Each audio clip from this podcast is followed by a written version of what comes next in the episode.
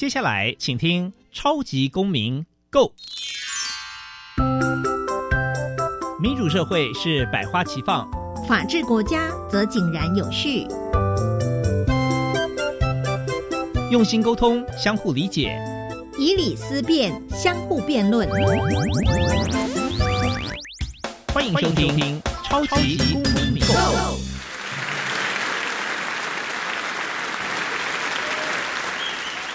各位听众朋友们，大家好，欢迎再次收听《超级公民购》。本节目是由教育部所委托，由国立教育广播电台以及财团法人民间公民与法治教育基金会联合制播。我是节目的主持人苏格格苏明祥。民间公民与法治教育基金会是以推广民主基础、公民行动方案为中心，希望培育未来的公民具备法律价值以及思辨的能力。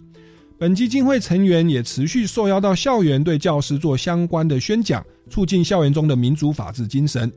除了每年固定举办全国公民行动方案竞赛，并且不定时的举办教师研习工作坊，希望与社会各界合作推广人权法治教育。接下来进入小小公民停看厅。小小公民庭看厅，在这个单元，我们将会带给大家有趣而且实用的公民法治小知识哦。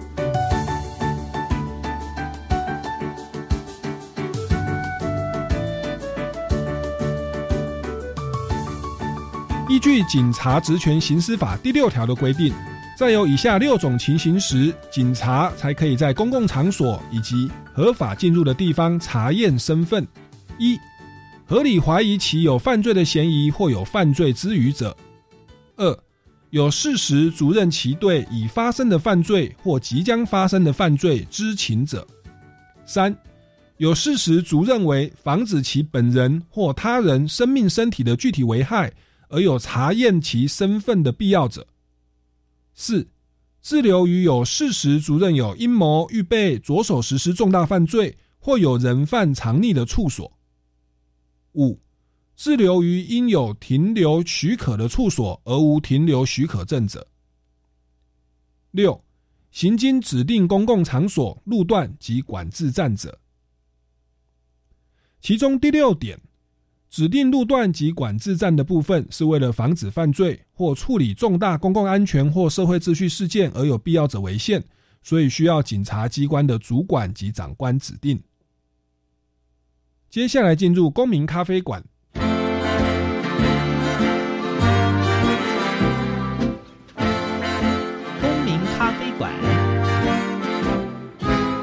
倒杯咖啡，跟我们一起在公民咖啡馆分享近期最具代表性的公民时事。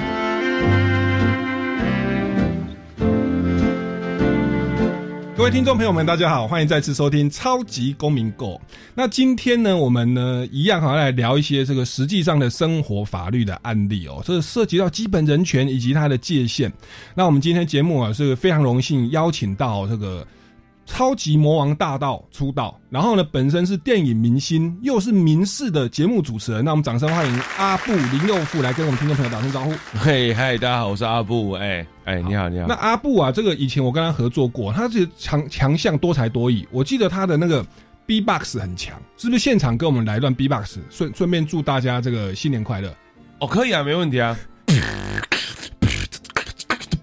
嗯嗯，新。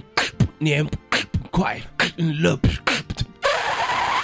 哇，真的是我随 Q 谁来，我们都没有彩排哦。我刚刚要 Q 他，他直接就是信手拈来，害我吓了一跳。想说为什么电台会来 Q 一下？他本身算多才多艺的名节目主持人哦。是是是是。那我们今天同时呢，也邀请到一位专家学者，他本身呢是一个律师。我们掌声欢迎郭尚伟大律师。哎，各位听众大家好哈，我刚才身体还在摇晃当中了，所以还是刚刚醒过来哈，那很有感觉。因为我跟阿布有时候会去跑那个警察局的，呃，就是一些公益的活动跟反毒活动。他在校园哦，他是光靠嘴巴，刚刚那个 B box 可以嗨翻全场的人。想象得到，想象得到。对，然后这个我们苏哥哥我苏哥哥对嗯，苏哥哥他是要换五六套服装的，没有，我叫你换一套啊。他出去表演都会 带一个行李箱，里面永远都是表演服装，他非常的敬业。是是是，因为我要透过唱跳才可以嗨翻全场。但你你你的你的渲染力也是很厉害，谢谢，对谢谢对对好，其实我们听众朋友都知道了哈，啊，都知道吗对都知道。？OK，好，那我们我们要我还没有介绍完郭大律师。好，我们郭尚伟大律师他本身除了律师之外，哦，他这个的研究所所进攻的是这个金融，对不对？交大的财务金融的硕士，而且本身又涉猎范广泛，又懂公司法，然后又懂这个围绕都根的案例，然后也懂这个著作权法。那这部分的涉猎是不是来也稍微来跟我们介绍一下，为什么你这个法律的专业会想要再去读金融啦？哦，甚至到演演艺相关的公司来来这个服务。呃，是的，其实法律的专业它只是一个基本啦，哈，这是法律的专业。可是就是说，往往在法律是处理事情嘛，那在事情的处理过程当中，一定都会碰到其他各个领域的专业了哈。那有的时候在碰到其他各个领域专业的时候，就必须要解决事情，因为我们我们的职责就是帮他解决事情，那可能就会因此就会想说，哎，那是不是再多学几块的专业，可以跟法律做一个结合？嗯好，那就自然而然就会会有去另外去学一些，然后既然都学了嘛，那就顺便就读弄一些学历啊，考一些试啊，那就有今天这样的结果。所以我们知道郭大律师非常的客气啊，没有，简单来说，他就是这样可以赚比较多啦。因为我们在节目上不好这样子说是。这样子啦。但是其实跟跟我们听众朋友报告，我们台湾的法律系是高中毕业哦就可以读法律系，可是其实在美国的学制，他是说你原本的大学科系应该要是自己的专业，例如金融哦，例如说演艺表演艺术，嗯，然后学士后再进修法学的硕士，他们叫 L M 嘛。嗯，那其实我们一般认为法律应该要跟实际的产业做结合。像阿布在这个演艺圈，一定就是你要先了解演艺产业。那也许你在 B-box 或在模仿人的时候，或唱什么别人的歌，或跟经纪公司会产生一些纠纷，这个时候就会在你的原本专业领域产生的法律问题。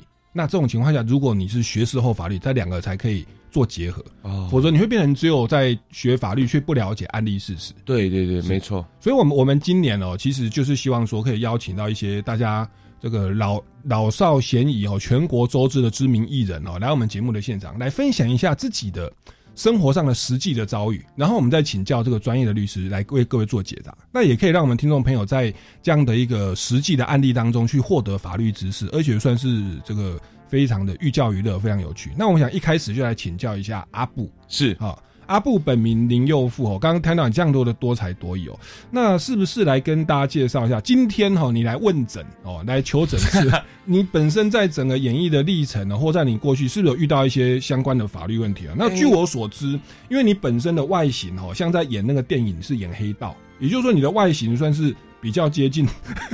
哦，这个啊是是。因为我现在有留头发，看起来比较和蔼可亲一点。是。啊，我之前呢，呃，年轻的时候，因为我现在二十八嘛，是。我之前拍戏的时候都是留平头，哦。但是我有时候开拍戏去开车，有时候就早出晚归嘛，嗯。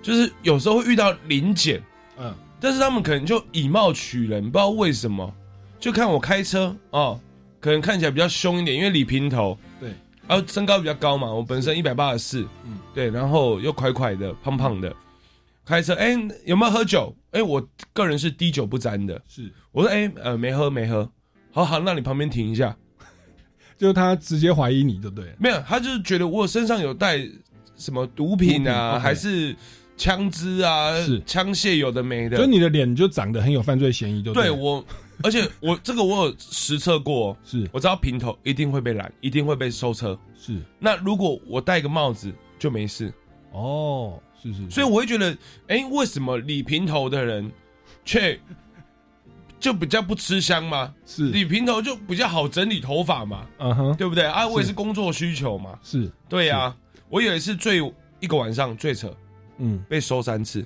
是就是收车哦，还不是叫你土气临检不是不是不是。哦就叫你整个收车，对。搜索车子。就是哎、呃旁边停一下，哦哎、车子可以收一下吗？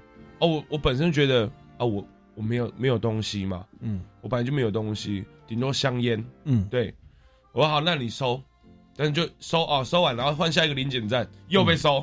嗯。第三次的时候，我说哎、警察，拍谁？我前面已经被收两次了，嗯，请问一下我什么时候才能到家？因为我那时候住信义区，对，所以那时候零检证特别多。是，对我说，哎、我想回家，我很累，我明天还要工作，请问一下我什么时候才能回家？嗯嗯嗯，哎、他会说你真的没有东西吗？对，他会开始问哦，是他收不到，没有东西吗？嗯可是今天没有带，是。开始用这种语气跟你讲话是。所以，我们听众朋友大概感受到阿布他心中的那个情绪哦，我想也是累积了很久。不是因为我会觉得很奇怪，你不能以貌取人嘛？是的，对啊，嗯。你不人人家长得长得不好看，觉得很觉得人家很恶心，不能这样子嘛。是，所以人家是很干净的。对，对呀、是。其实这个心情我大概可以理解，因为其实像我在开车哦，我把车窗摇下来说，哎、我要试一下那个酒测，他每次都让我过，他说可以走，可以走了，因为我就是戴一副眼镜，看起来乖乖牌的样子，他不想浪费这个警力资源 在我的身上。嗯。我就跟阿布刚好是成一个反差，我是很想要被临检，我真的没有被实际的收车的经验，可是阿布他就是其实有种被针对甚至被歧视啊、不公平待遇的感觉。对对对对，因为你的造型哦，或者或或者说是你的这个整整体的氛围，这边我们就要来请教一下郭尚伟大律师哦，就是这个我们的司法制度哦，这个有允许警察可以这个不负理由的在街头进行临检嘛？因为其实有时候我是开车开到一个地方，哎，前面都塞车了，他就从三线道变成一线道，好像是全面的盘查哦。这个东西会违反民主法治的无罪推定原则吗？还是说有违反的比例原则呢？那我们目前的法律规定哦，这个所谓的搜索或临检，它的要件是什么？那警警察可以选择性办案，例如以他的造型，或者是对他可能看不顺眼而进行呃，不管是酒测或者是全面的搜车。来这边请教一下郭大律师。哎，是哈，你好，主持人哈，就是说，呃，当然了哈，因为现在我们毕竟是一个法治国家了哈，所以说这个问题在过去也常常会有一些争议哈，就是到底因为可是警察他是个行政权的发动，有的时候当然他有绝对的正当理由，就是说我是要侦查犯罪嘛，对不对哈？所以为了让这样子的问题去做一个避免，所以确实我们之前应该呃在过去就有去订立了一个所谓的警察职权行使法。好，明定就是说，警察在怎么样的情形之下可以去做一个临检的动作。好，那确实在警察职权行使法里面哈，比如说像第六条，它其实就有明文规定哈，就是说在怎么样的情形之下，就是警察可以去做临检。那刚才主持人以及阿布啊，他们好像有提到，就是说第一个就是说，好像阿布好像我到我到现在来安慰他了哈，就是说你的情绪有没有对对好一点？应该是看起来比较平复，还是在喝一口水 B-box 一下。没关系，没关系，没 对。对对，好。那主持人好像跟阿布成一个比较相对的一个情形哈，啊，主持人看起来乖乖的，阿布看起来就是比较悍操、比较壮一点，好像警察就比较喜欢临检他。那我讲老实话了哈，其实我自己也会遇过警察临检哈，就是开车的时候，对不对哈？警察也会特地把我叫到旁边去临检哈。那我自己身为律师的话哈，当然就是说可能会比较了解一下这样处理的状况。好，为什么会有这样的情形呢？其实我们的法律是这样规定的哦，哈，《警察职权行使法》第六条。警察哈在第一款情形当中，他赋予警察一个依他的办案经验，哈，如果他认为有事实足认为呀，哈这种犯罪呀，合有合理怀疑哈，有所谓的犯罪嫌疑或者是犯罪之余者，嗯，好，这是一个其实你看，这是一个我们讲法律文字来讲，这是一个蛮抽象蛮抽象的一个不确定法律概念哦，哈，所以赋予警察一个这样的权限，嗯。有这样的权限之后，他就可以去做一个施以临检的动作。当然，我们看层次来讲，好，他能够施以临检，那他什么事情都可以做了吗？像阿布刚才也有提到，他好像也想搜你的车，对，哈，去做，甚至更进一步的想要做身体的搜索，哈，是。这边我是可以明呃明确的跟各位听众朋友去讲，这是不行的，嗯。好，因为在可以临检的话，他最多只能依照警察职业刑事法了哈，他最多只能去查明身份，比如说嗯看身份文件哈。嗯那当然有时候我们出门不一定会带身份证嘛，对不对哈？如果他觉得哎，依我我觉得你可能就是有一些嫌疑啊，你又没带身份证，对不对哈？他最多也只能把你短暂的，我们法律规定是三小时啊哈，把你带回派出所。好，嗯请你的家人或者你要找律师，对不对哈？然后协助你去确认你的身份，嗯，哈、这个是警察可以做的。至于搜索的部分，完全是另外一块。那有的时候，可是毕竟我们民众可能比较不知道，嗯有时候遇到警察叫你拿东西出来，你叫你说我要看一下你的车啊，对不对？哈？那我们为了避免麻烦嘛，哈，可能就会让他看嘛，为了不想被带去派出所对三小时，对对对，就很麻烦哈。嗯。那这个时候其实就已经符合了我们搜索当中的自愿搜索了。哦，哦，是有这样的情形，所以变成说我们被搜索了，如果没有权利意识，没有悍然的拒绝，没有坚持拒绝，嗯。他会说啊，你就是同意了。嗯嗯。哦，嗯，是。不过毕竟行政权的发动是比较快的哈，那。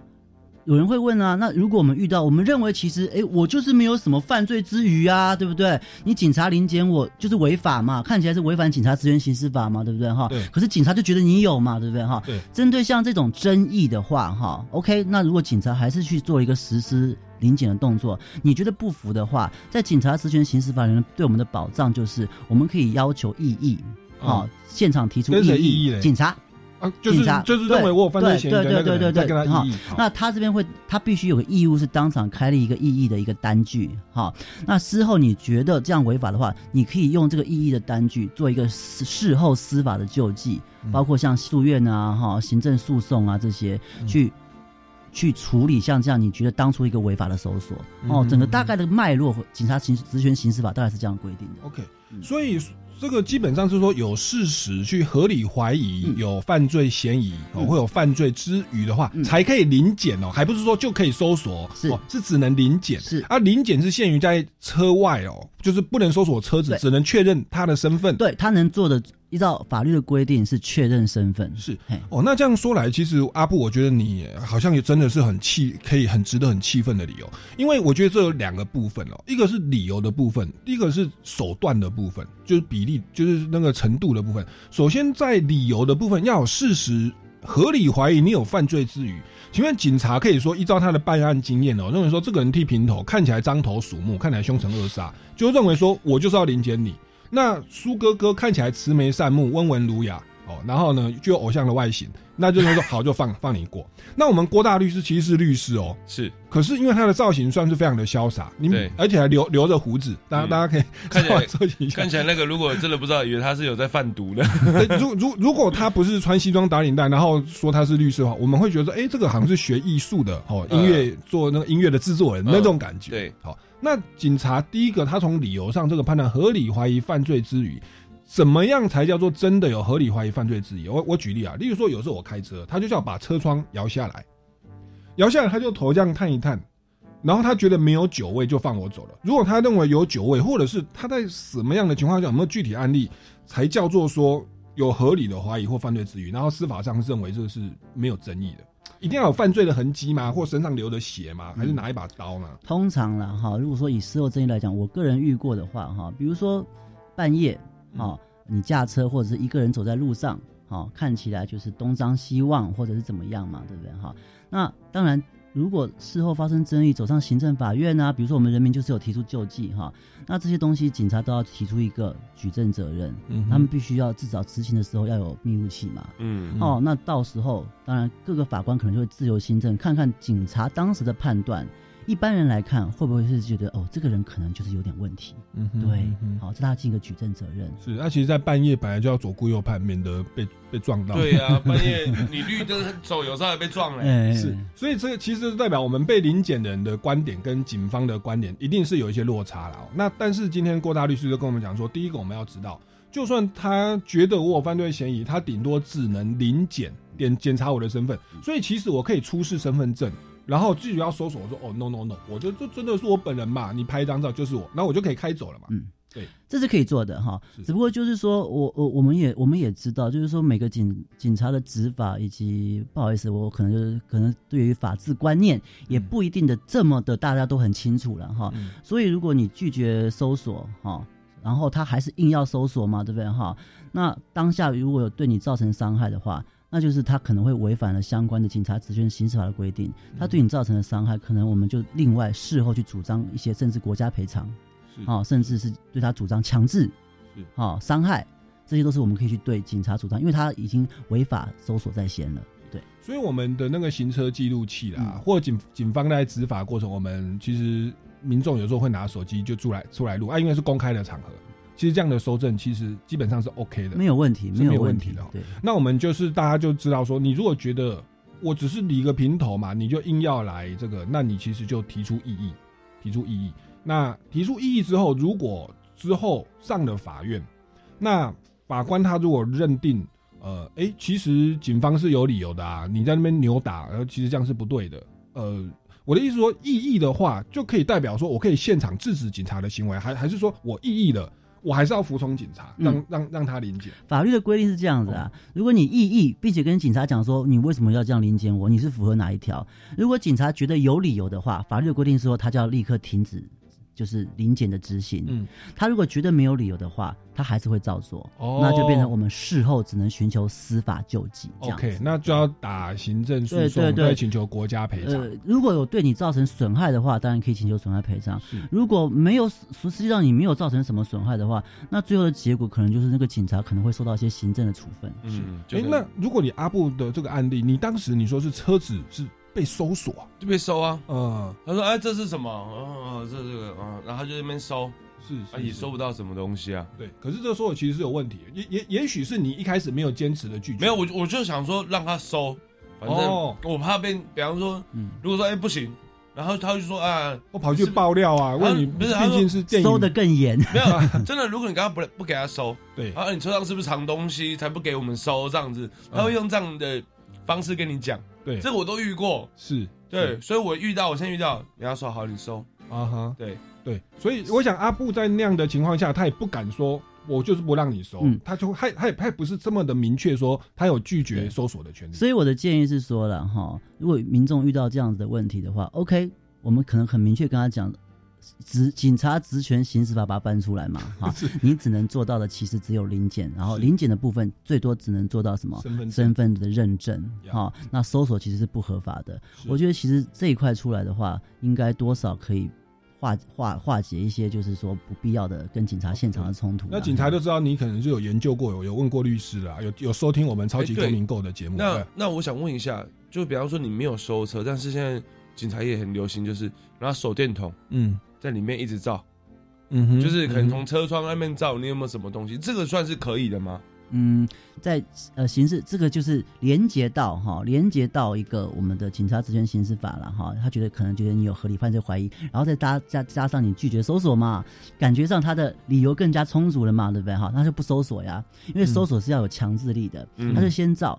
但是如果他照到一些比较看起来是有犯罪嫌疑的东西的时候，这个在刑事诉讼法就会成为他合法搜索的理由了。哦，嗯所以在这种临时的状况，他是可以临时搜索，他有一个临时搜索的要件嘛？对对对，对是，就就不用向检察官申请发搜索酒。测是有没有喝酒？没有，然后他就开始照，嗯，就觉得很烦啊。是是，那如果我拿手电筒反照他呢？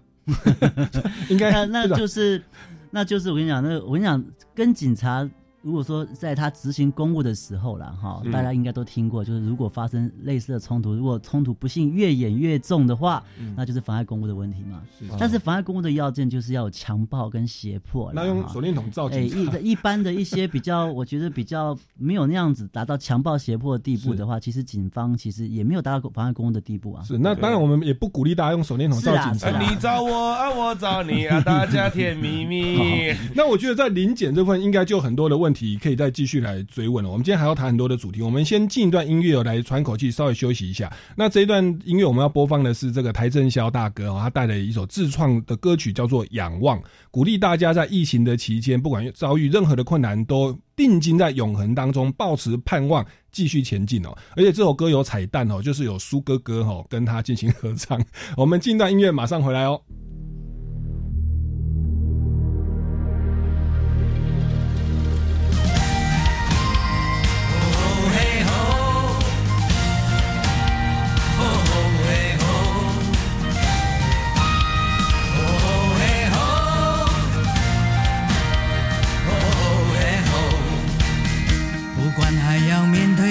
少的困难，不管还要迎向多少的风浪，我想让你了解，你从来不孤单。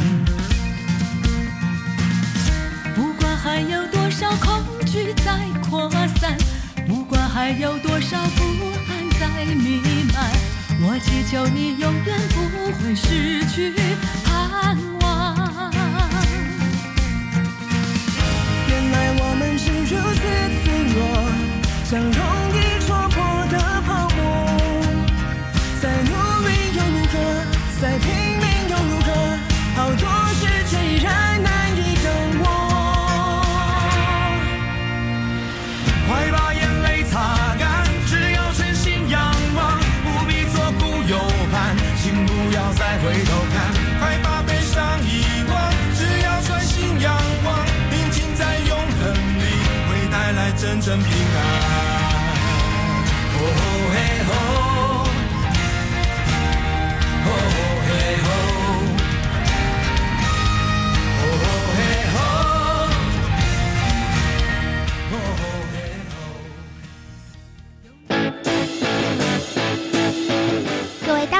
小朋友们，大家好，我是花莲分台 Dream 降落梦想岛的主持人 Sherry。爆竹一声除旧岁，祝大家新年快乐，兔年行大运。新的一年，想听更多职业相关的小故事，那你一定要加入我们的梦想岛探险队。每周四下午三点半到四点，请准时收听 Dream 降落梦想岛。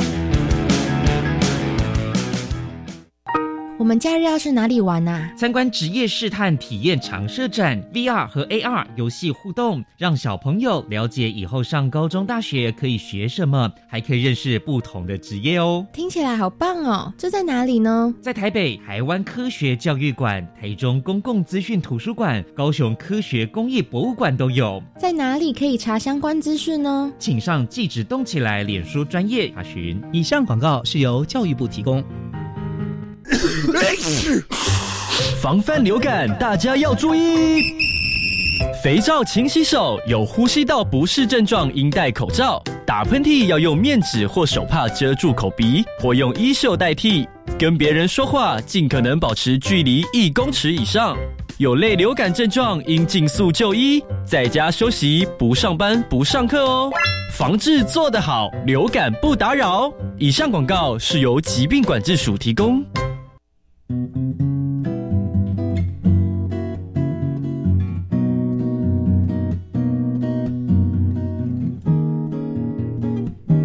我是苏命苏米恩，你现在收听的是教育电台。Open your mind，就爱教育电台。耶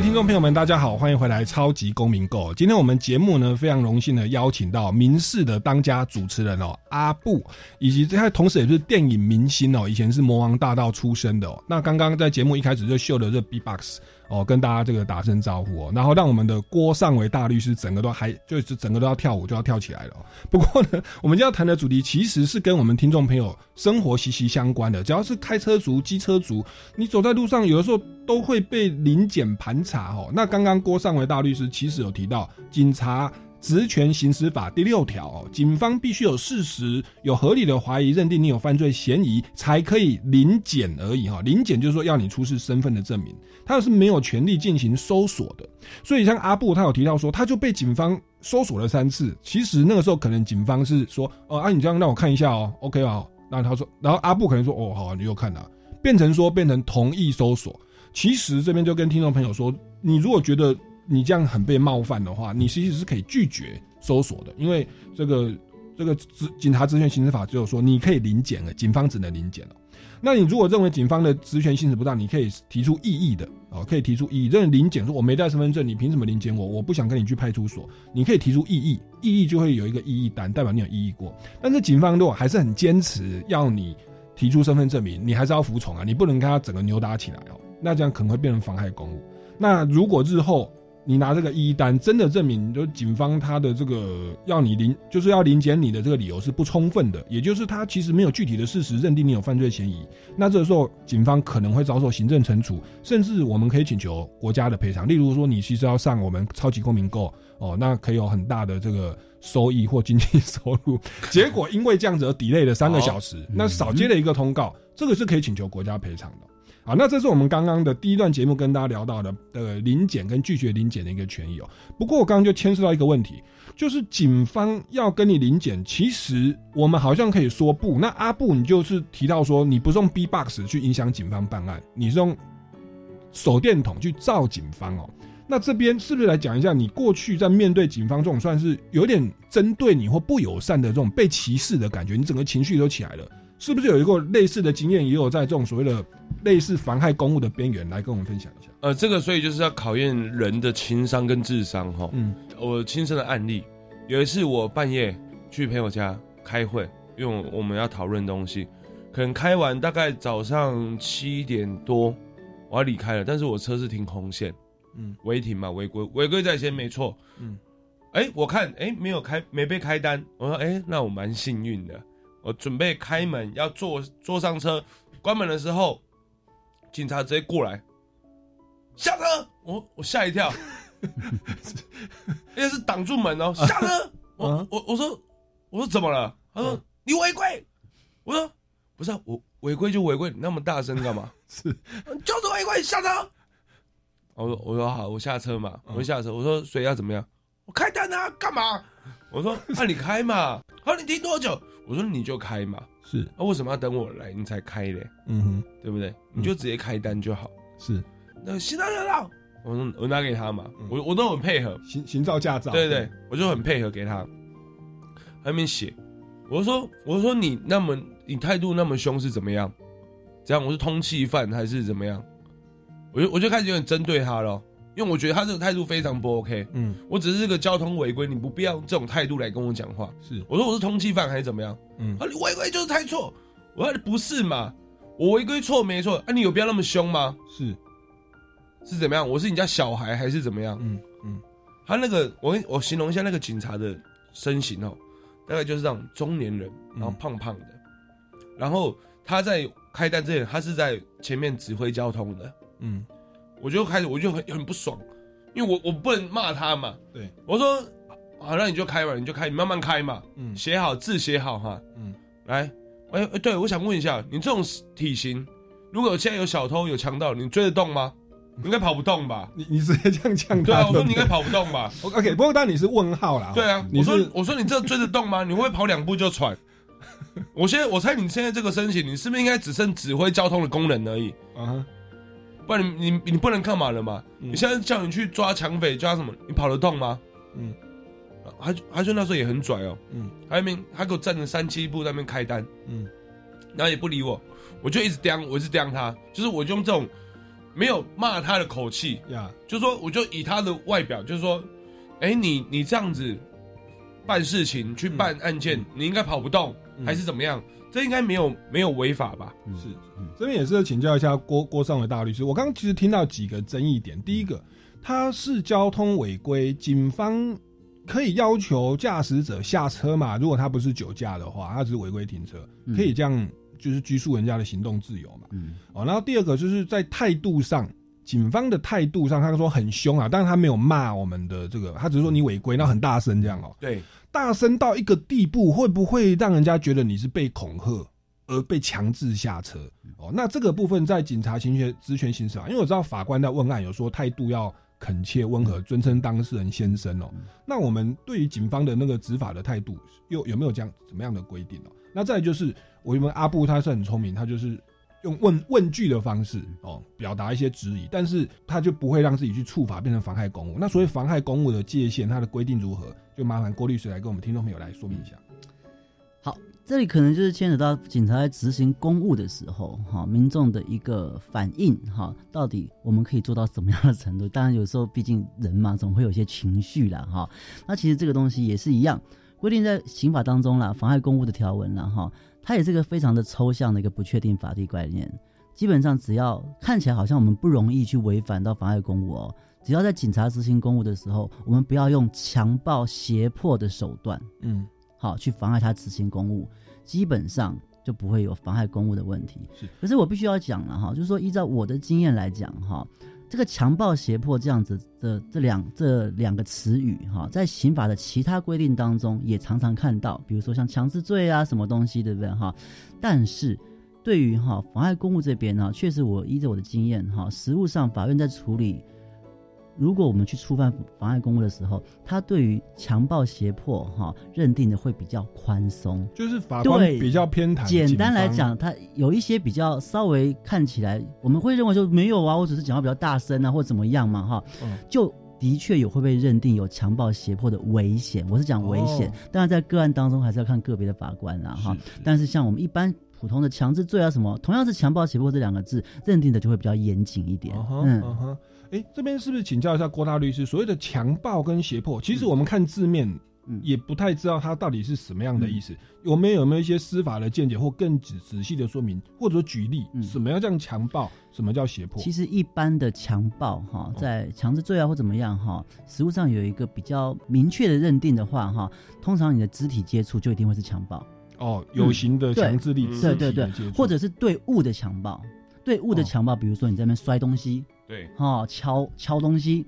可能就有强暴的问题了。哦，是哦，嗯，我如果敲自己的东西，我摔自己的手机，我很生气，我踢自己的车子，当然了，一般会比较偏向是。对他的东西的，对对于警方的东西，你不能把他枪拿起来，或敲他的钢盔，吓死了，那不行，枪就不行了，绝对不行，会出人命哦。可是确实哈，你如果是对自己的东西来讲的话，摔东西哈，我们讲对物的物的强强暴哈，这种肆意强暴，我觉得也是会有一定的风险的哈，因为有的时候是就像如我刚才讲的，对于公务员执行公务的这一块的强暴胁迫，通常我觉得实务上认定会比较宽松一点。好，那胁迫来讲的话，就不限于对人或对物哈，你只要。客观上面，他的认定大概是这样子：客观上面，哈，一般人看起来，感觉你对这件事情，你对他的所作所为，哈，会让人家产生心生畏惧。嗯，哈，这个东西就是有胁，可能有胁迫的一个可能性的。可是，就客观上看起来，哈，但客观看起来，通常实物的见解会认为，就是说要一般理性的第三人来看，对不对？哈，可是最后是谁来看？法官来看，嗯，他就代表世界上所有理性的第三人。嗯，这个不是说，我觉得我这样做，他是警察，怎么会怕？这个不是我们自己在讲的，是法官以一个第三人角度来讲。如果在当时警察在执行的时候遇到你这样子的行为，他可能会心生畏惧，可能就有胁迫的情形。哦，所以，所以我就觉得，就是说尽量了。当然，大家都有情绪的哈，可是有时候避免好了。就算是如果被检查被，如果以程序上来讲嘛哈，呃，警方觉得你有妨碍公务，他给你他给你就是依法提起告诉，对不对哈？嗯，那到时候。好了，就算检察官认定没有，或者是甚至更严重点，检察官起诉了，上法院，法官才认定没有，都还是会难免遇到相关的官司嘛，对不对？哈，所以就是说，可能还是要稍微注意一下这一块。嗯那其实郭大律师刚刚提到，我们法条是这样规定，可是其实，在司法上也会认为警察很辛苦。我们节目其实还是跟大家讲的，如果可以，也是尽量去配合警方办案，因为他们很多加班哦，人力吃紧，也是向警方致上最高的敬意哦。那但说这个。职权治安的维持，也要涉及到基本人权的保障。我们是民主法治的国家，所以当警方已经有点过度的时候，有些权益还是要捍卫啊。所以像刚刚说阿布他的方法其实是蛮智慧的，就是有点酸他，但是有表达不满，但是你不能大声吼他，不能不能完全不能。嗯，就是我是用真的是用情商跟智商来跟他讲话，是是因为有有些人可能就已经压抑不住，会直接骂他。你骂他可能就被嗯被说哎妨碍公务了。对对，所以你。遇到警察，你千万不能骂。如果遇到真的态度非常不好的，你就用不骂他的方式来刁他，来酸他。我我我有一个朋友，就是其实也是有点像你，他就是停在路边，让我们客人下车，他就要开走。要开走的时候就被警方拦下，来，你不可以走，不可以走，我要开单，你违规停车。他就觉得很生气啊，他的情商就比较差哦。那时候我在停，他就骂那个警察说：“立即插逃啊！”因为警警察，我们一般说是是贼。不是说一般的，就是说有一个不好听的的绰号，就是贼头啊。因为因为那个贼是要听警察的，说立查逃了。我听到我就大喊不妙啊！我就心里说哇，这个为警方有有有在录影收证的。如果他真的要弄你，他可以说你是妨害公务或公然侮辱，对侮辱公务员，对对对。我那时候赶快跳出来，我说啊，没事没事没事啊，就开罚单了。后来那个罚单我就缴了，我就帮他缴了。我说你就欠，因为我。他如果真的是妨害公务，哇，那个事情哇真的就是原本很单纯的事情，就变得很复杂。对你跑法院，然后你被判拘一颗罚金，我们现在一天是大概行情是好像一千块的。对，是，对，那他说罚你五五十天要罚五万块，哦，我就赶快说这六百块我帮你吃下来哈，你情绪要来学习我们的阿布哦，他再多的情绪绝对不在警方面前透露，只会到我们超级公民购对麦开空整个情绪有时候。没有这个其实就是很像就是。你们你们的爸爸妈妈跟你说，你遇到事情要稳重，要那个认真的面对，不然那边情绪爆掉。遇到警察也是，你遇到好态度好的警察，你态度跟他一起好没关系。但你遇到态度不好的警察，你要怎么去治他？对对，这个是我我这个想非常久，因为我真的是。所以这个这个这个情绪还是要有，那当然在法律上也要避免自己不要触法，免得事情真的是越搞越大了。像如果然后这个遇到警察，我觉得有时候会私底下打给苏哥哥，问他说：“我这样会不会触法？”是，因为他对法律还是比我熟一点。是是，所以所以以后我就会转介给郭尚伟大律师哦。其实 郭大律师更专业，就收律师费了。对，我是朋友的咨询。好了，我们进一段音乐哈，马上回来节目的现场，再继续跟大家介绍一些相关的生活法律问题哦。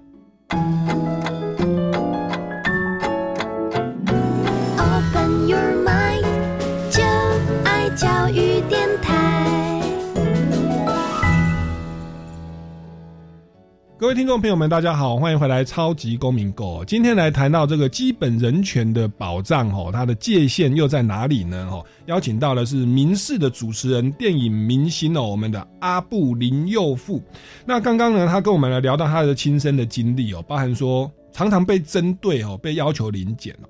那甚至跟警方会有一些哦对峙。哦，这对峙当然不能用强暴胁迫，他是会用这种平和的口气，可是呢话语里面又带着一些有点酸跟刁他，有点柠檬味，有点柠檬味的方式，对对对，那还算是合法，还算是合法哦。那但他罚单还是吃下来，毕竟他是违规在先，对，没错。那我们这边其实就是我们今天谈论这个主主题，其实就是要让听众朋友知道，我们基本人权的基本权利在哪，那是我们的底线哦。那同时我们应该要来尊重警方，确实他们也是。非常的辛苦，也是呼吁大家可以守法，不要违规停车哈。然后呢，也是尊重警方哈，就是彼此在这个一个呃民主法治的一个界限比例原则的界限范围里面哈，互相的尊重。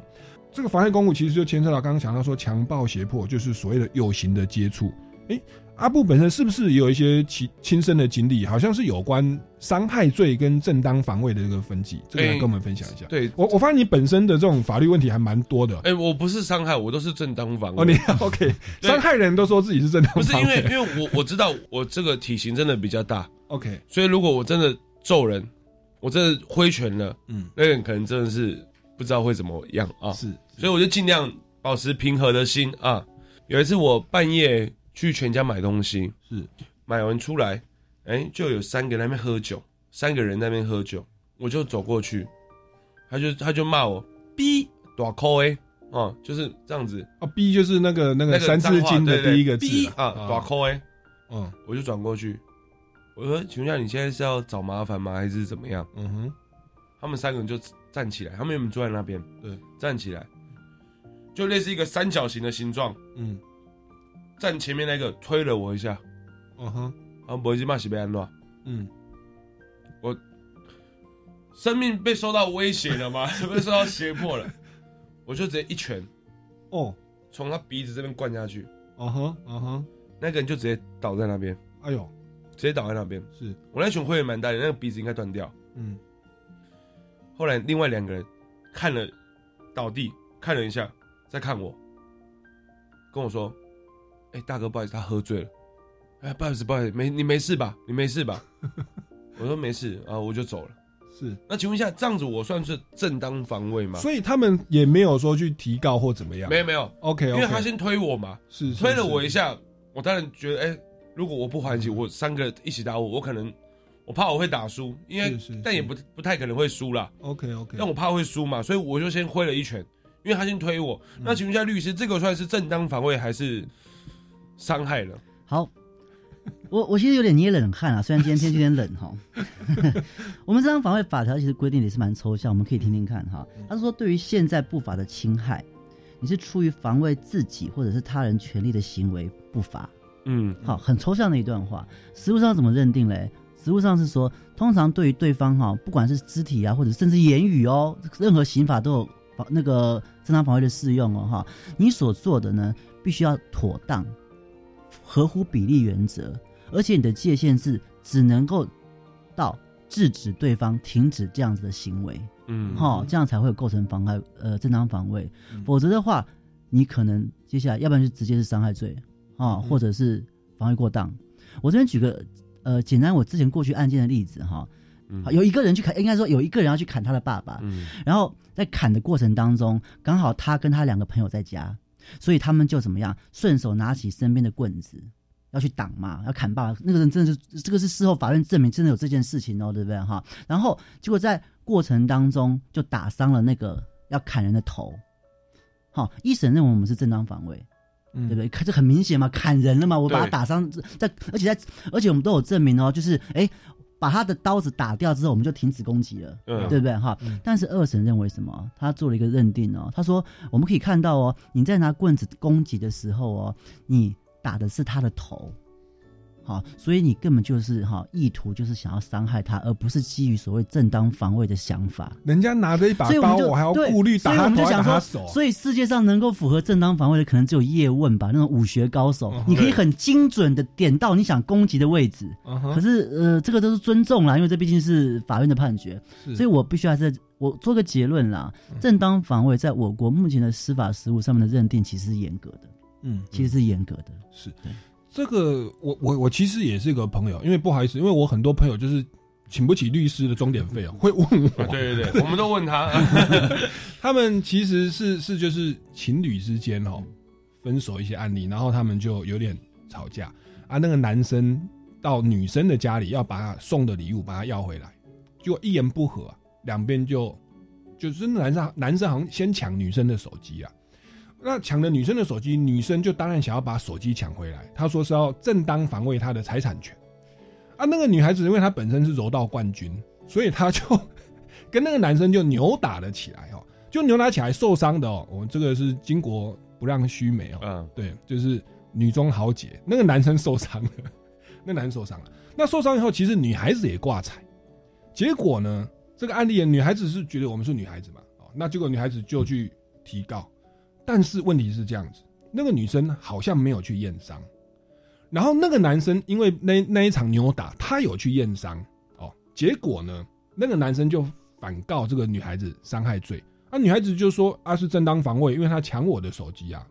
可是，一样哦，我觉得有点像郭郭郭大律师刚刚所提到的，后来检察官还是起诉了，因为那个女女女孩子她说有扭打的过程，然后就是好像在我们法官的实际认定上说，因为扭打，所以正当防卫很难成立。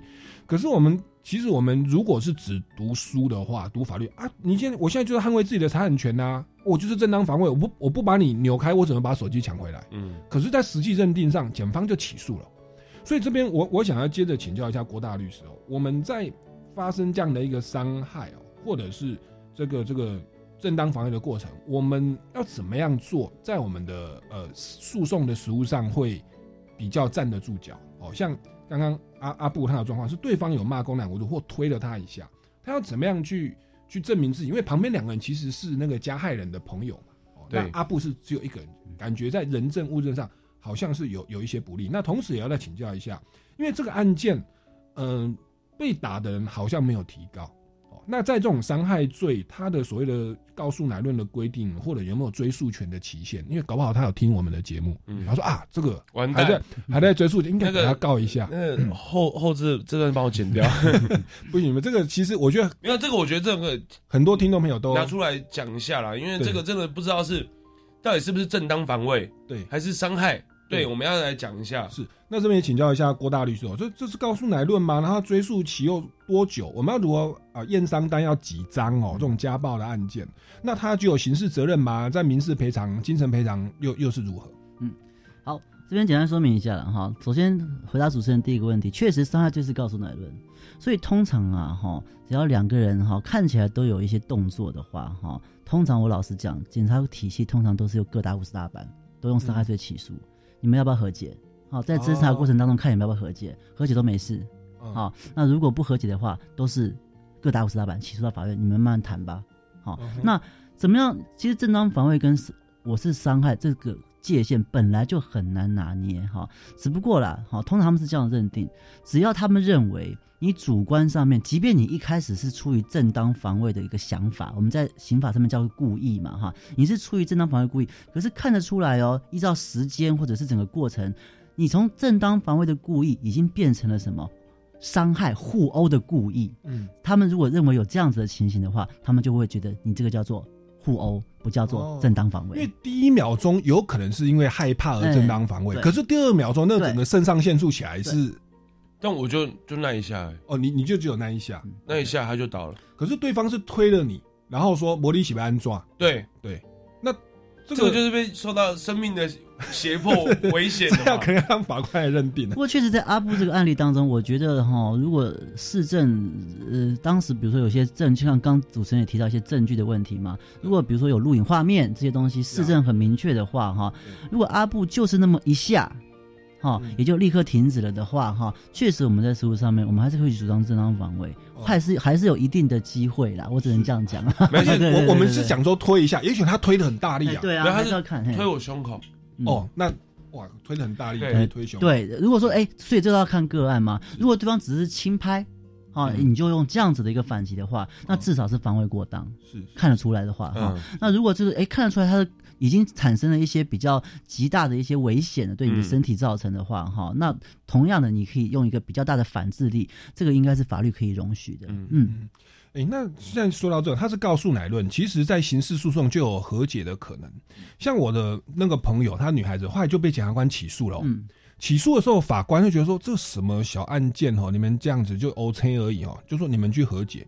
和解的当下，那个男生就是开价三十五万和解金，所以那女孩子当然说不行嘛，就和解失败了。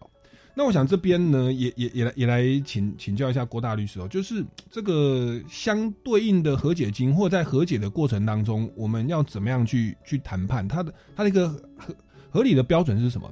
例如说，那个女孩子哦，她今天三十五万，她觉得太多，她不和解，她要面临刑事的判决，她的机会成本是什么？因为因为她总总是要看一下我的法定刑是多高嘛，如果一颗罚金是如何，这边是不是稍微给我们一个实物上的一个判断的的的参考？当然，伤害罪法定刑是五年以下了哈。那当然，五年以下看起来很重哦，最高可以判到五年哦哈。我们新闻都会看到哦，伤害的最高面临五年的刑期哈。可是我们一般讲说，实务上来讲的话，伤害罪如果不要太夸张，因为五年以下这个润局到底要判多久，法院还是会看当时的状况、你的动作、你的侵害的程度，还有最重要的就是对方受伤的程度，来决定到最最后会判多久。可是以我的实务经验来讲的话，一般来讲的话，一种普通的打架呀，哈，一般的那种擦伤、挫伤啊，哈，大概就是三个月到四个月之间啦。以我的经验来讲，所以在谈和解的时候，你可能要考量，就是说这三四个月，除非你打算就是嗯司法不公，我要进去关。